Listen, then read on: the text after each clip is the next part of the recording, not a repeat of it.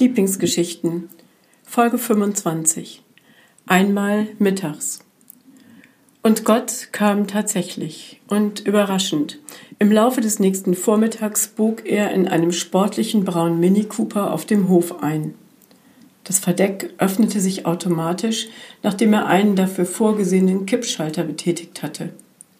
Den Wagen parkte er an der Wäscheleine. Er kletterte heraus und sah sie schon an der Treppe neben der Seitentüre stehen. Sie trocknete sich die Hände an der roten Küchenschürze ab, die sie umgebunden hatte, und sah ihn an. Schick siehst du aus, Liebling, richtig gut. Was machst du? fragte Gott. Sie zeigte auf ihre Armbanduhr und sagte, Zeit fürs Mittagessen. Ich muss kochen. Eigentlich müsste dir das bekannt sein. Es ist immer um diese Uhrzeit so. Gott war sich nicht so ganz sicher, ob sie schon einmal darüber gesprochen hatten, aber im Grunde war es auch egal. Ich wollte dich zu einer kleinen Ausfahrt einladen, Liebling. Hast du Lust? fragte er und zeigte auf das Auto. Ich habe es mir extra von jemandem im Nachbardorf ausgeliehen. Magst du? Sie zeigte erneut auf die Uhr und schüttelte mit dem Kopf. Das passt jetzt gerade überhaupt nicht. Der norddeutsche Landwirt, du weißt, möchte um zwölf Uhr sein Mittagessen haben. Und zwar vollständig und warm. Gott lächelte. Er mochte es, wenn sie Dinge nicht ganz so ernst sah und verstand es so, wie sie es meinte. Es gibt Dinge, Liebling, die sind so, wie sie sind. Soll ich dir helfen? Ich kann hervorragend Zwiebeln schälen. Woher weißt du, dass ich Zwiebeln schälen muss? Sie schaute ihn fragend an. Bei euch gibt es doch immer irgendetwas mit Zwiebeln oder Kartoffeln. Aber ist ja auch egal, ich habe mir das gerade nur so ausgedacht, sagte Gott. Gott ging hinter ihr ins Haus hinein. Auf dem Herd begannen gerade die Kartoffeln zu kochen und im Ofen brutzelte etwas in einer Auflaufform. Das riecht dir vielleicht gut, Liebling. Willst du mich nicht einladen? Sie schaltete kurz am Ceranfeld die Temperatur der Kartoffeln herunter, setzte sich an den Küchentisch, befreite eine Zwiebel von ihrer Haut, schnitt die Zwiebel in zwei Teile auf und dann begann sie zu weinen. Ihren Kopf ließ sie auf die Tischplatte sinken und Gott sah sie überrascht an. Damit hatte er jetzt nicht gerechnet. Bei ihr wusste man irgendwie nie, wann so eine Tränenflut aus ihr herausbrach. Dass es von der einen Zwiebel kam, konnte er sich nicht vorstellen. Er nahm ihr das Küchenmesser vorsichtig aus der Hand, füllte ein Glas mit Leitungswasser auf und stellte es behutsam vor ihr auf den Tisch. Dann blickte er sich nach einem Taschentuchspender um, den er auf der Fensterbank fand. Das Radio versuchte gute Laune zu versprühen, doch es gelang nicht. Als nach ein paar Minuten aus dem Radio ihr Lieblingslied erklang, hob sie den Kopf. Keep your head up, keep your heart strong, sang eine Männerstimme. Das ist es, sagte sie und Gott sah sie an. Das ist genau das, was ich jeden Tag versuche. Kopf hoch, Herz festhalten, sich neu erfinden, Tag für Tag. Manchmal gelingt mir das gut. Aber an einem Tag wie heute schaffe ich das nicht.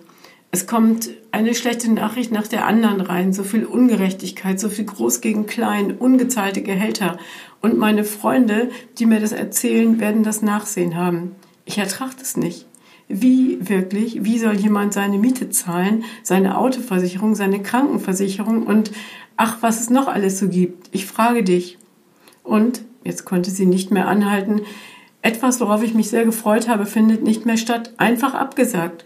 Sie nahm sich ein Taschentuch und wischte sich die Tränen aus dem Gesicht. Gott reichte ihr noch ein weiteres und begann die Zwiebeln zu schälen. Dabei kamen sogar ihm die Tränen.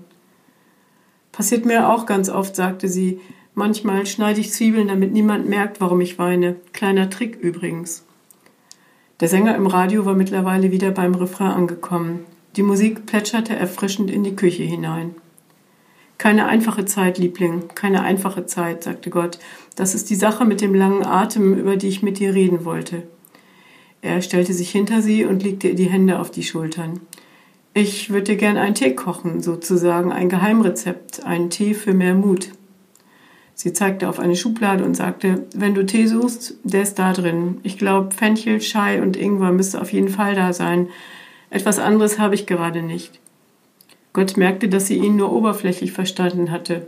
Danke, ich guck mal. Und gibt es in deiner Schublade auch Glaube, Liebe, Hoffnung, Liebling? Das wären die Zutaten für den Tee, den ich dir kochen würde. Sie schüttelte den Kopf und sagte leise, ich glaube nicht. Ich könnte dir eher Tohu Wabohu anbieten. Dann muss ich mir wohl etwas einfallen lassen, sagte Gott. Er setzte Wasser auf und reichte ihr nach einiger Zeit eine Tasse Kaffee.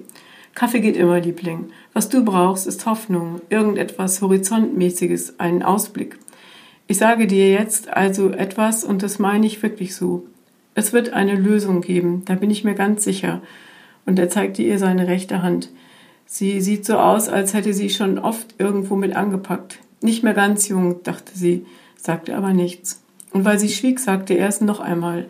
Es wird eine Lösung geben, aber sie wird anders sein, als du gedacht hast. Du müsstest dich darauf einlassen. Das kann aber etwas dauern. Vielleicht solltest du öfter dein Lieblingslied hören, hm? Kann ich mir irgendwo die Hände waschen? Ich bin fertig. Sie zeigte ihm daraufhin das Badezimmer. Der Salat, den sie zubereitete, bestand an diesem Tag aus 30 Prozent Zwiebeln, aber das machte nichts. Sie sagte nichts. Das half ihr, die Kontrolle nicht zu verlieren, aber in ihrem Kopf entstanden Bilder, bunt und intensiv in dem, was sie beschrieben. Und mit jedem Bild wuchs ihr Mut und ihr Widerstandskraft. Sie hätte es am liebsten Gott erzählt und es kurz vor zwölf laut und trotzig aus dem Fenster gerufen, doch sie beließ es bei einem heimlich geflüsterten Chutzpe. Und Gott, der hat es gehört, als er aus dem Bad zurückkam. Er freute sich mit ihr. Du kannst gerne mitessen, sagte sie, für dich ist hier immer Platz. Und so kam es, dass sie gemeinsam genossen, was sie an diesem Tag gekocht hatte. Kartoffeln, etwas aus dem Ofen und frischen Salat mit vielen, vielen Zwiebeln. Aber das war gar kein Problem.